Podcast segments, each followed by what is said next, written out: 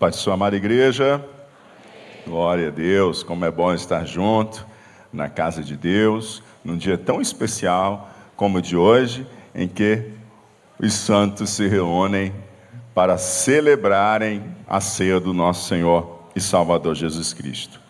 Quero convidar você a abrir a sua Bíblia em 1 Coríntios capítulo 11, versículo de número 23. Glória a Deus.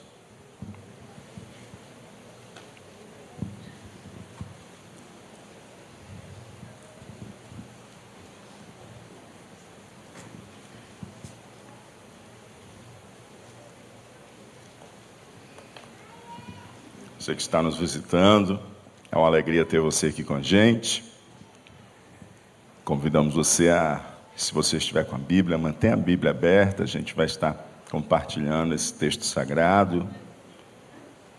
Louvar a Deus também pela vida do pastor Edilson, George, que estão aqui com a gente, ali de Manaus. É uma alegria tê-los aqui conosco.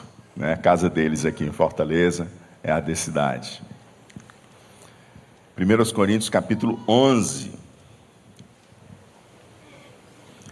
Diz assim a palavra de Deus: Porque eu recebi do Senhor o que também lhes entreguei, que o Senhor Jesus, na noite em que foi traído, pegou um pão e, tendo dado graças, o partiu e disse: Isto é o meu corpo, que é dado por vocês, façam isto em memória de mim. Do mesmo modo, depois da ceia, pegou também o cálice, dizendo: Este cálice é a nova aliança no meu sangue. Façam isto todas as vezes que o beberem em memória de mim. Porque todas as vezes que comerem este pão e beberem o cálice, vocês anunciam a morte do Senhor até que ele venha. Amém? Palavra de Deus ao nosso coração. Vamos orar ao Senhor para Ele falar conosco mais uma vez através da Sua palavra. Senhor, muito obrigado por estarmos juntos em tua casa, muito obrigado por essa manhã de domingo, exatamente manhã de domingo, dia da ressurreição de nosso Senhor e Salvador Jesus Cristo. E aqui estão os teus filhos reunidos para adorar o teu nome e para cercarem a mesa de nosso Senhor e Salvador Jesus Cristo. Tomarem parte nesta mesa de comunhão que tu, Senhor, separaste um lugar para cada um dos teus filhos. Muito obrigado. Rogamos a Ti, Senhor, que venhas falar ao nosso coração. Vem, vem ministrar o coração de cada um de nós. Que a Tua palavra, Senhor Deus, encontre em cada coração um solo, Senhor Deus, aberto para receber a Tua palavra. É assim que nós choramos, crendo e esperando em Ti em o nome de Jesus Cristo. Amém e amém. Glória a Deus. Queridos, a mesa do Senhor, como nós acabamos de ler, ela tem dois elementos: o pão e o vinho. Quais são os dois elementos? O pão representando a carne e o vinho, o sangue de nosso Senhor Jesus Cristo. E Jesus, quando nós olhamos para a mesa, ele é o centro da mesa, né? Primeiro, porque a mesa é dele. Segundo, porque quando vemos o pão e o cálice, lembramos imediatamente da pessoa dele e do seu sacrifício, né? do corpo de Cristo. Jesus é a razão central da ceia. Ele é a razão central da ceia. E além desses dois elementos, a mesa do Senhor, ela também nos comunica três eventos importantes na vida de nosso Senhor e Salvador Jesus Cristo. E esses três eventos que são tão importantes na vida de Jesus Cristo, eles são extremamente interligados com a vida do crente, com a sua vida. Eles estão extremamente interligados com a sua vida. Até porque quando Jesus nos instruiu a tomarmos parte da ceia e a fazê-la regularmente, ele deixou muito claro, né, ó, e tendo dado graças, partiu o pão e disse: Isto é o meu corpo que é dado por vocês. Que é dado por vocês. Jesus é a razão central da ceia. Jesus é o centro da ceia. Mas a ceia, ela representa um ato que Deus fez por você. Né? Da mesma forma, quando ele toma o cálice, ele diz: Este cálice é a nova aliança no meu sangue. Né? O sangue foi derramado para o perdão dos pecados. Pecados de quem? Dos nossos pecados. Então, o elemento, a pessoa central na ceia é Jesus Cristo. Mas a ceia, ela mostra o ato de Deus por cada um de nós, pelos seus santos, pelos seus filhos. E aí nós temos, além desses dois elementos, esses três eventos relacionados à vida de Jesus Cristo. E cada um desses eventos, eles revelam um ato redentor de Deus. Então eu queria que você ficasse atento àquilo que Deus quer falar com você hoje.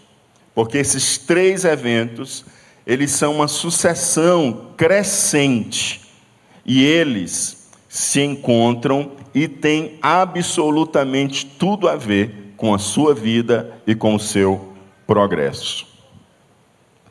Se algum dia você já ouviu alguém dizer assim: você não tem futuro esteja atento que Deus quer falar com você nessa manhã. Vamos falar então como cada evento te conduz ao futuro que Deus tem preparado para você. Primeiro, primeiro evento que a gente pode lembrar é a própria cruz de Cristo. Qual é o primeiro evento? A cruz de Cristo. E aí está, está relacionado diretamente a nós, por quê? Porque quando a gente fala na, luz de, na, na cruz de Cristo, isso nos lembra quem nós éramos. Quem era você antes da cruz de Cristo? Diga assim comigo: quem eu era antes da cruz de Cristo? Quando nós olhamos para a cruz de Cristo, é impossível a gente estar diante da mesa, sem tomar parte, lembrar da cruz de Cristo, nós lembramos, inevitavelmente, de quem nós éramos, antes da cruz de Cristo. E antes da cruz de Cristo, você era um pecador, você era separado da comunhão de Deus, você era alguém inseguro, quanto ao seu futuro. Você até mesmo tinha medo do seu futuro. Mas foi na cruz que Jesus tomou sobre si a sua dívida e a minha dívida. Pois éramos devedores. E na via crucis, no caminho do Calvário, Jesus estava abrindo, naquele caminho da agonia, da paixão, da dor, Jesus estava abrindo um novo e vivo caminho para que você tivesse acesso ao Pai. Na crucificação, o seu sangue derramado, vertendo, escorrendo sobre si e sobre o madeiro, e toda aquela agonizante morte na cruz, mostrou ao mundo inteiro o grande amor de Deus para expiar os seus pecados e trazer você de volta aos braços do Pai.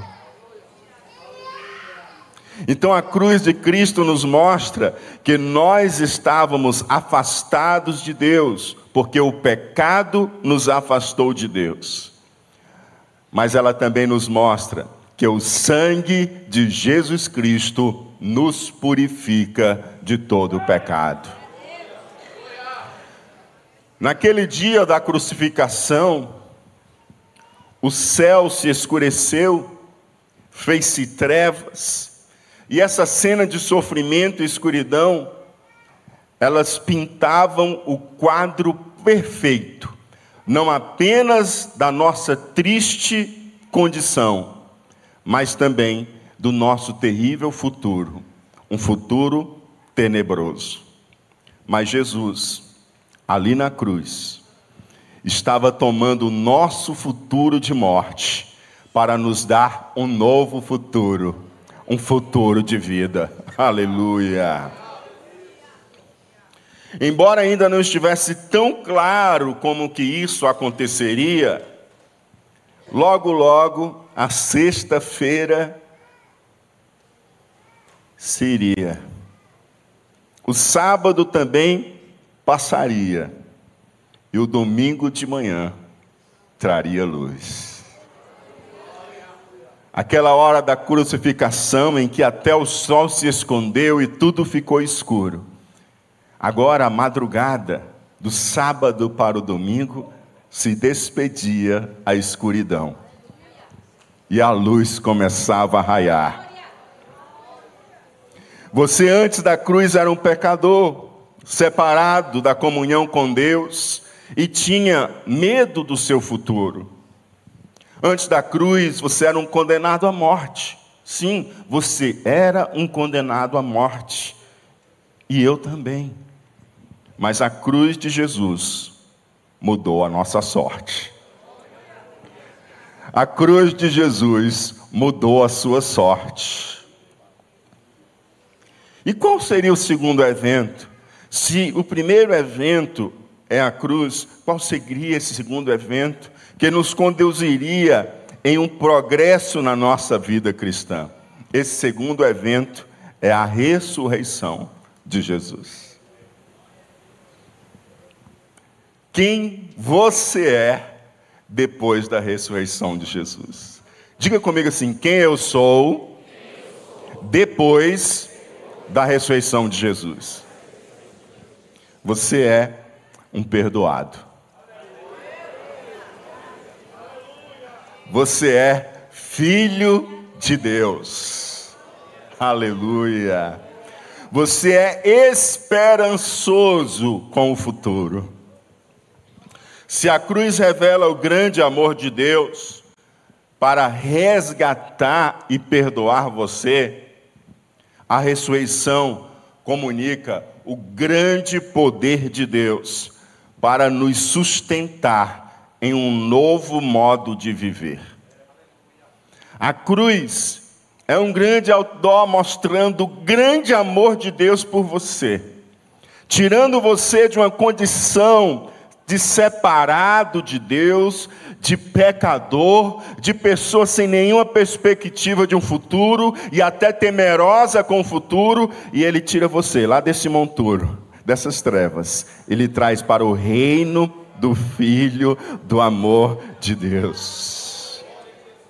E na ressurreição, na verdade, está estampado o grande poder de Deus, o poder para erguer Jesus dentre os mortos, para ressuscitá-lo dentre os mortos. E esse mesmo poder para ressuscitar Jesus dentre os mortos é o mesmo poder que Deus dá para operar em sua vida, para que você viva numa nova condição, para que você viva uma nova vida, para que você viva um novo jeito de viver, para que você viva como perdoado, como filho de Deus e cheio de esperança com o futuro.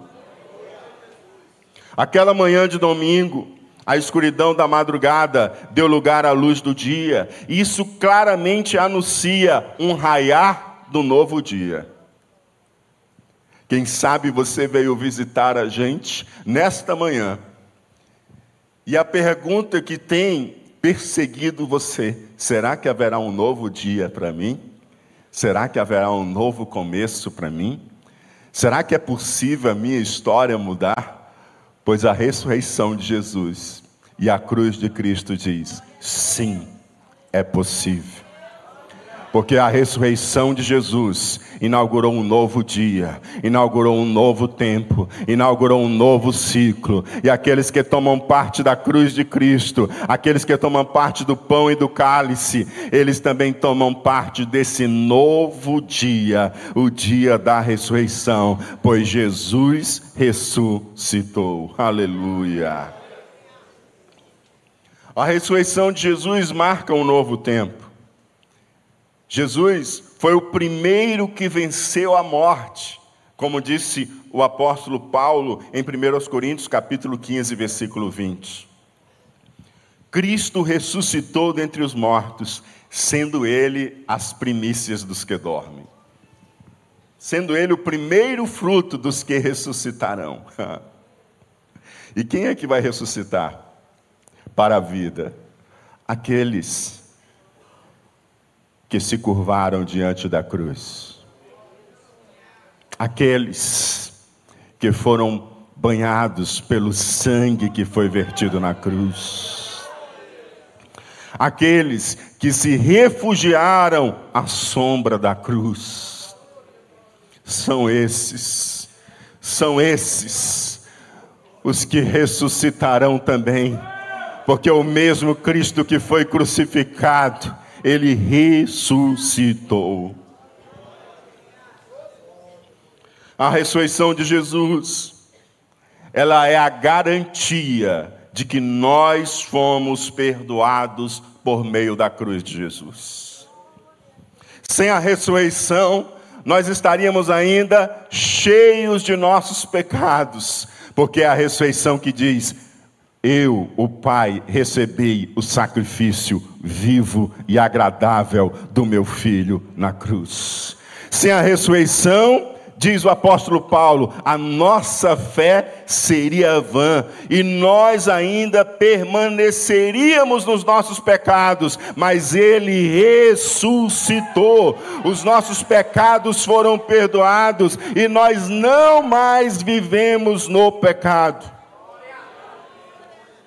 a pedra removida, a tumba vazia, a morte vencida, Jesus ressuscitou. A ressurreição de Jesus nos apresenta nova vida para todo aquele que crê. E nessa nova vida há um novo jeito de viver. Não é uma nova vida para viver o velho jeito de viver é uma nova vida para se viver um novo jeito de viver. Aquela morte na cruz é também a morte para uma vida de um velho jeito de viver. E a ressurreição no domingo é uma vida nova para um novo jeito de viver. Sentar-se à mesa é lembrar quem nós éramos antes da cruz, o nosso velho jeito de viver mas é também. Ah, lembrar quem diria que um dia eu estaria assentado à mesa do meu Senhor a mesa real. Quem diria que o Senhor me tiraria de onde eu estava e me faria assentar entre os príncipes, entre os filhos de Deus, entre as filhas de Deus? Quem diria? Quem diria? Isso é a ressurreição, dizendo que nós somos chamados para uma vida nova, dizendo que nós somos chamados para um novo jeito de viver, que quando a gente se enxerga a gente diz: Poxa, que incrível, isso não parece mais o Ilquias, e realmente não é. É o Ilquias novo, é o Ilquias lavado no sangue de Jesus, é o Ilquias vivendo no poder da ressurreição e do Espírito de Deus. É uma vida nova, conquistada por Jesus Cristo ali na cruz do Calvário. Aleluia. Glória a Deus. É uma vida consagrada a Deus é uma vida santa. Você senta-se à mesa do Senhor e ali estão os santos do Senhor. Aqui estão os santos do Senhor. Aqui estão os santos do Senhor. Lavados, purificados pelo sangue de Jesus. Aqui estão aqueles que receberam a nova vida. Aqui estão aqueles que receberam um novo jeito de viver.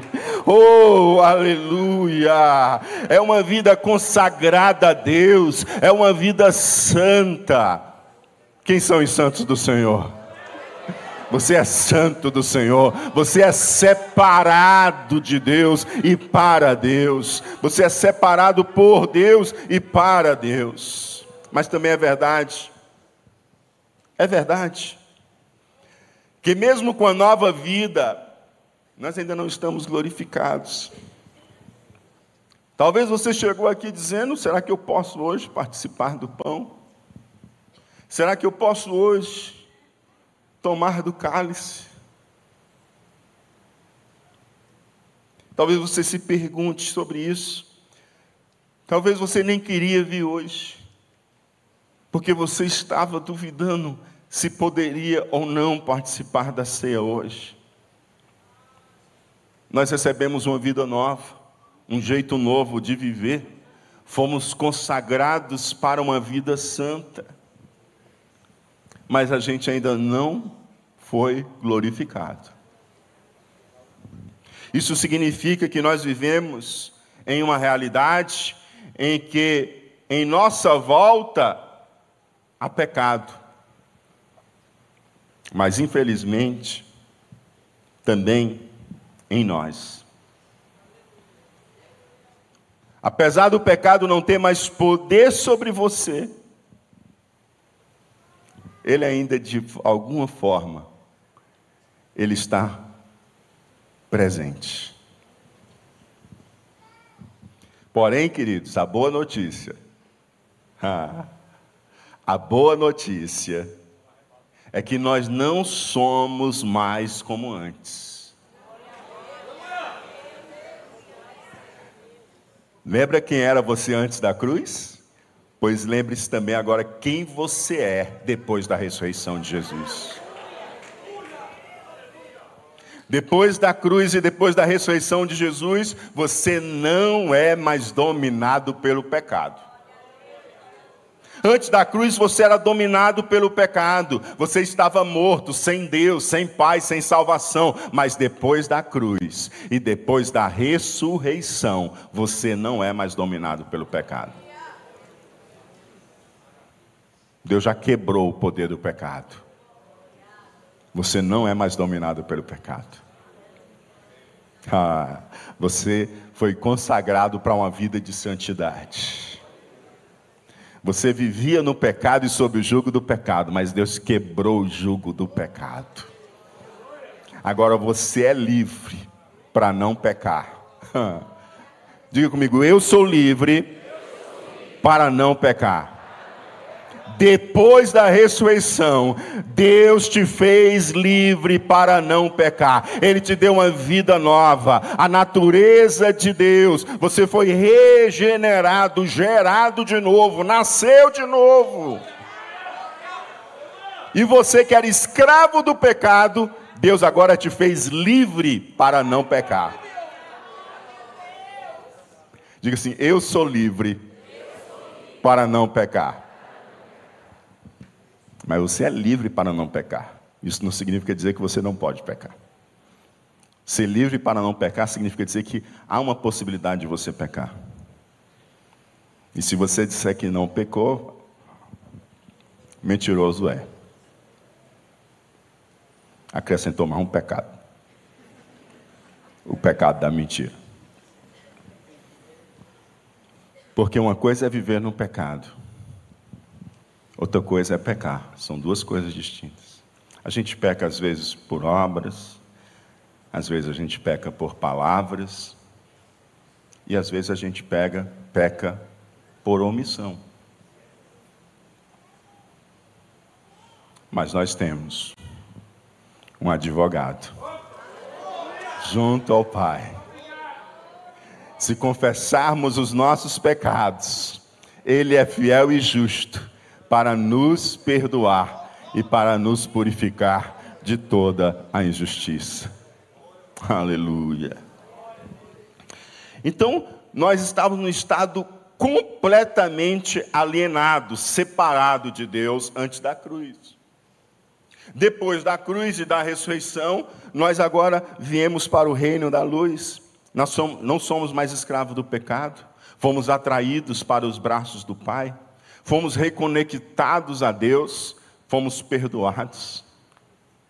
E agora somos livres para não pecar. Mas apesar de sermos livres para não pecar, o pecado ainda está em volta da nossa realidade e às vezes em nós mesmos. Mas Jesus, Cristo, ele ressuscitou para declarar você perdoado. Diga comigo, eu sou perdoado. Para fazer você filho de Deus, diga comigo, eu sou filho de Deus ou filha de Deus. E agora você não precisa mais temer o futuro. Agora você tem esperança no futuro. Diga comigo, eu tenho esperança no meu futuro. Porque eu tenho um futuro de glória.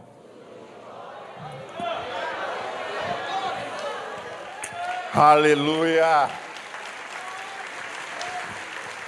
Deus preparou um futuro de glória para você, pois Jesus venceu a morte, ele foi o primeiro, e aqueles que vivem para ele também serão os seguintes, serão os próximos que experimentarão essa glorificação. Afinal, nossa esperança não se limita a esta vida. A nossa esperança não se limita a essa vida. Você pode até ficar triste com alguns caminhos seguidos aqui na terra, algumas direções dadas, mas a sua esperança não se limita aqui. Você pode ficar triste com o governo de direita, com o governo de esquerda, com o governo de um lado, com o governo do outro, mas isso aqui tudo vai passar. A nossa esperança não se limita aqui. A nossa esperança não se limita a essa terra. A sua esperança não se limita a essa terra. O seu futuro não se reduz aos poucos anos de vida sobre essa terra. Paulo escreveu, 1 Coríntios 15, 19: Se a nossa esperança em Cristo se limita apenas a esta vida, somos as pessoas mais infelizes do mundo. Mas nós não somos as pessoas mais infelizes do mundo. Nós somos as pessoas mais bem-aventuradas nós somos as pessoas mais felizes do mundo. Porque a nossa esperança não se limita a esta vida. Nós sonhamos, queridos, mas a nossa esperança não se limita a esta vida. A nossa esperança é muito mais do que essa vida presente. Nós temos planos, nós temos sonhos para viver os dias que nós teremos aqui na terra. O jovem quer passar no Enem, quer fazer a faculdade, aquele que concluiu quer entrar no mercado de trabalho, aquele que está trabalhando quer ascender funcionalmente na sua empresa, aquele que está trabalhando muitas vezes quer sair e quer começar a empreender o seu próprio negócio, outros já estão preparando e planejando como que vai ser o seu desligamento, a sua aposentadoria. Você tem planos, você tem projetos, vocês têm sonhos. Sim, mas a nossa esperança não se limita a essa vida, a estes sonhos, a estes planos, de modo algum, porque a nossa maior esperança, a nossa maior esperança está para além desta vida, está para além do tempo presente. Nós aguardamos, não com medo. Olha só, nós aguardamos não com medo. Tem gente que pega um livro de Apocalipse e treme todinho. Depois de ler o livro de Apocalipse, já tem que marcar uma sessão de aconselhamento que já está dominado pelo medo. Mas nós não somos assim, amém? Nós não somos assim, porque nós não temos medo do futuro. Porque o nosso futuro é um futuro de esperança. O nosso futuro é um futuro de glória, aleluia.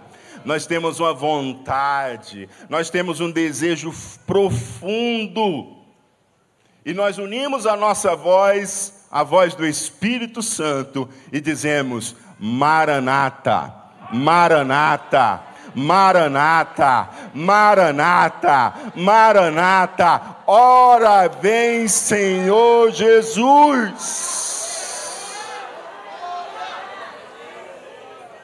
Nós temos um desejo, uma vontade profunda de que Jesus volte. Nós queremos encontrar-se com Ele, nos encontrar com Ele face a face. a gente quer, a gente quer se encontrar com o Senhor Jesus face a face. Oh, aleluia. Esse é o nosso, esse é o nosso grande futuro que ele tem preparado para nós. Nós nos encontraremos com ele face a face. Sua volta nos conduzirá ao nosso próximo progresso no plano da redenção. E a isso nos leva a pensar quem você será quando Jesus voltar. Quem eu era antes da cruz? Quem eu sou depois da ressurreição? E quem eu serei quando Jesus voltar? Diga comigo, quem eu serei quando Jesus voltar? Você não vai virar um anjinho, não. Você não vai virar um anjinho. Porque o Senhor já lhe fez desde o princípio com propósito. Façamos o homem a nossa imagem. Você tem um lugar diferente nesse plano da criação de Deus. E quem você será quando Jesus voltar? Você será glorificado. Você será semelhante ao Filho de Deus, nosso Senhor e Salvador Jesus Cristo. Você terá um futuro real, um futuro de realeza, um futuro de glória. 1 Coríntios capítulo 15, versículo 49 diz assim: Assim como trouxemos a imagem do homem terreno, traremos também a imagem do homem celestial. Quem é o homem terreno? Adão. A gente trouxe a imagem dele. E como ele pecou, a gente trouxe essa imagem já corrompida, com o vírus do pecado. Por isso que ainda hoje a gente tem isso de alguma forma presente. E quem é a imagem do homem celestial? Quem é o homem celestial? Quem é o homem celestial? Jesus. O homem terreno veio da terra, o homem celestial veio do céu. O homem celestial, nós temos a imagem do homem terreno. Por isso que, por isso que de alguma forma, a realidade do pecado ainda está presente. Mas nós teremos a imagem do homem celestial. E quando nós formos encontrar com o Senhor, quando Jesus vier nos buscar, esse terceiro evento, nós agora seremos glorificados. Nós receberemos, receberemos a imagem do homem celestial na sua plenitude. Nosso corpo será glorificado. Diz a palavra de Deus ainda no mesmo capítulo, versículos 52 e 53. No momento, no abrir e fechar de olhos, ao ressoar da última trombeta, a trombeta soará os mortos ressuscitarão incorruptíveis e nós seremos transformados. E nós seremos e nós seremos um corpo incorruptível. Sabe o que é um corpo incorruptível? Vou dizer para você o que é o seu corpo corruptível para você entender o que é o corpo é, incorruptível. Quando você olha, os cabelos estão indo, as rugas estão aparecendo, os dentes estão caindo. O que está acontecendo? O corpo está se corrompendo. Mas quando ele vier,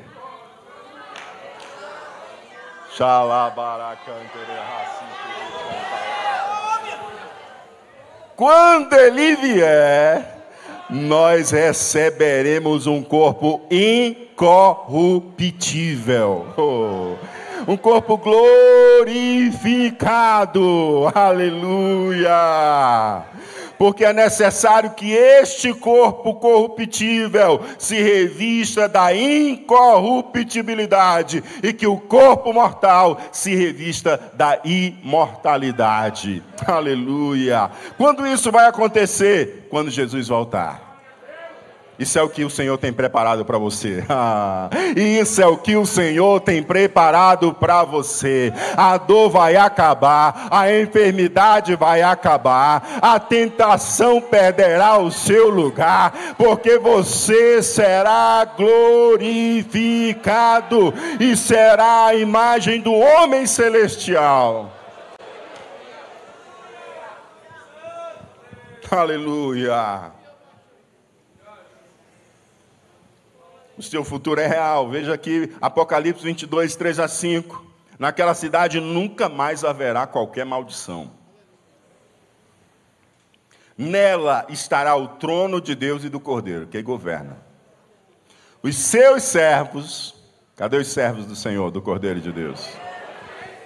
O adorarão contemplarão a sua face, e na sua testa estará gravado o nome dele. estará gravado o quê? De quem você é? De Jesus. E está gravado. Então já não haverá noite, e não precisarão de luz de lamparina foi-se, acabou-se aquele tempo antes da cruz, acabou aquele tempo de escuridão, acabou aquele tempo de morte, acabou aquele tempo de trevas, pois já não haverá noite e não precisarão de luz de lamparina, e nem mesmo da luz do sol, porque quando Cristo estava sendo crucificado, até a luz do sol foi ofuscada. Então é uma luz que pode ser ofuscada. Então nem mesmo da luz do sol. Aleluia nenhuma luz que pode ser apagada como a lamparina, nenhuma luz que pode ser ofuscada como o sol em um eclipse, nenhum desses, não haverá necessidade disso, porque o Senhor Deus brilhará sobre eles, porque o brilho será do Senhor, um brilho que não pode ser apagado, um brilho que não pode ser ofuscado, é o brilho reluzente do nosso Senhor, do nosso Deus, que brilhará sobre você Nós somos tirados das trevas e o nosso futuro é um futuro em que brilhará sobre nós a luz do Deus Altíssimo, que nada pode apagar, que nada pode ofuscar. Ah, um futuro de glória separado para os filhos de Deus. Oh, aleluia! E reinarão para todos sempre. E o que? Deus te tirou lá do monturo de lixo do pecado. Te faz assentar à mesa dele hoje. E amanhã te assentará junto no trono do Cordeiro. Para reinar com ele. Aleluia. Se algum dia alguém disse que você não teria futuro, Deus tem reservado um futuro de glória para aqueles que receberam Jesus como Filho de Deus, como seu Senhor, como seu Salvador. Quando você come o pão e toma o vinho, você está reafirmando que você tem recebido o Senhor, o seu sacrifício ali na cruz em seu favor a sua ressurreição, garantindo a vida nova a você. E você também está dizendo que está aguardando a volta de Jesus. Afinal, a obra da redenção começa na cruz, é confirmada na ressurreição e será plenamente consolidada na vinda de nosso Senhor e Salvador Jesus Cristo. Quando Jesus voltar, você terá o corpo glorificado você chegará à maturidade em Cristo. porque você chegará à estatura de varão perfeito. Você servirá para sempre o Senhor no reino de Deus. A morte de Jesus, a ressurreição de Jesus, a volta de Jesus são três eventos ascendentes: cruz, túmulo vazio e o trono.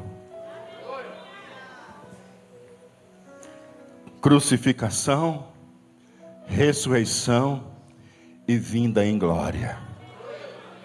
Oh, aleluia. Quando participamos da ceia, nós estamos anunciando esses três eventos. E da mesma forma que esses três eventos são ascendentes, o progresso da vida cristã também é crescente. Isso mostra que o nosso progresso depende do agir de Deus. Sem a cruz, você continuaria sendo o que você era antes da cruz. Sem a ressurreição, você não era o que você é hoje. E sem a volta de Jesus, você jamais será, seria aquilo que Ele tem preparado para você ser. Cada um desses eventos manifestam os atos redentores de Deus, em que você progredirá mais e mais, de glória em glória, até ser dia perfeito. Isso significa dizer, queridos, que o que Deus tem preparado para a sua vida é muito, muito melhor do que aquilo que você viveu até hoje.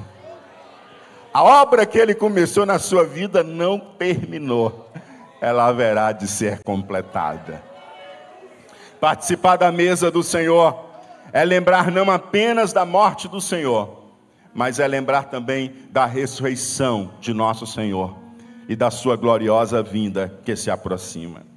Porque, como diz a palavra no verso 26, todas as vezes que comerem este pão e beberem o cálice, vocês anunciam a morte do Senhor, até que ele venha.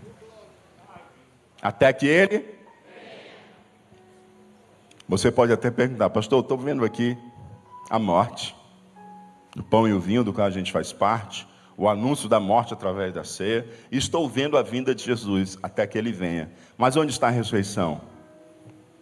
Ela está aí também, porque ele nunca poderia vir se ele não tivesse ressuscitado. Aí está a cruz, aí está a ressurreição e aí está a volta dele.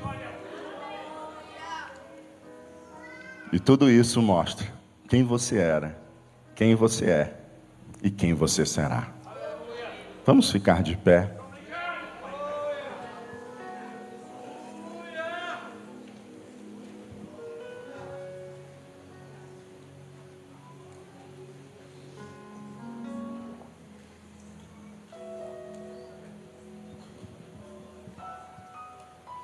Aleluia. Eu gostaria de saber se há alguém entre nós cuja vida ainda é uma vida antes da cruz. Eu quero dizer para você que os atos de Deus para mudar a história da sua vida e o seu futuro, eles estão plenamente garantidos. Ele já morreu na cruz, ele já ressuscitou, só está faltando ele voltar, e ele vai voltar.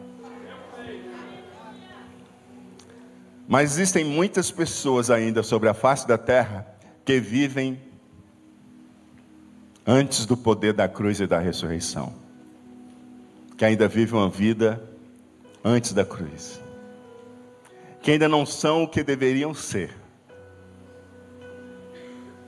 Porque têm a vida ainda daqueles que vivem como se a cruz ainda não tivesse ocorrido como se o túmulo vazio ainda não fosse uma realidade. Por isso eu quero convidar você, nessa manhã, a entregar a sua vida a Jesus.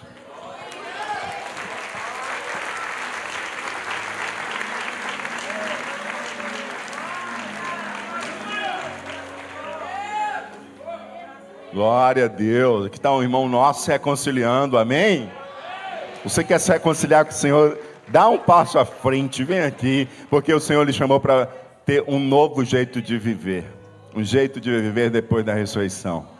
Então, se há mais alguém nessa manhã que deseja entregar a sua vida a Jesus ou se reconciliar, dá um sinal de fé com a sua mão. Quero orar por você. Há alguém entre nós? Eu vou orar agora pelo nosso irmão.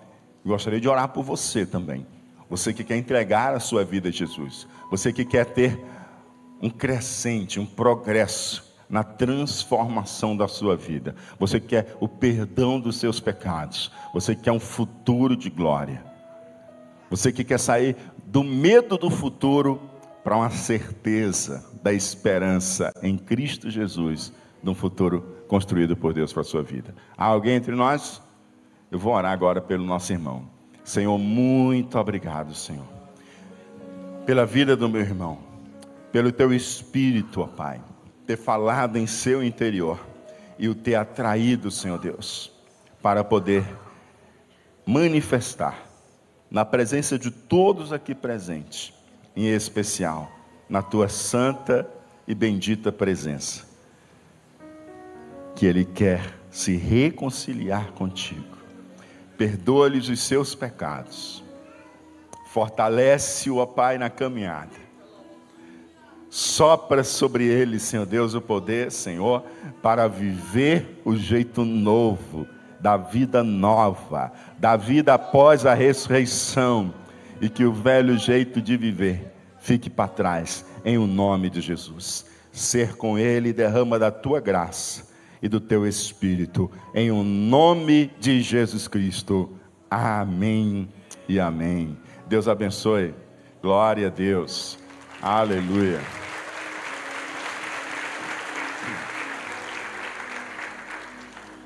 Glória a Deus. Você que está nos acompanhando também pela transmissão e quer entregar a sua vida a Cristo, você pode compartilhar com a gente teu nome, teu contato, no link que aparece para você na tela, que a gente terá a maior alegria de ajudar você nessa jornada crescente de transformação em Cristo Jesus.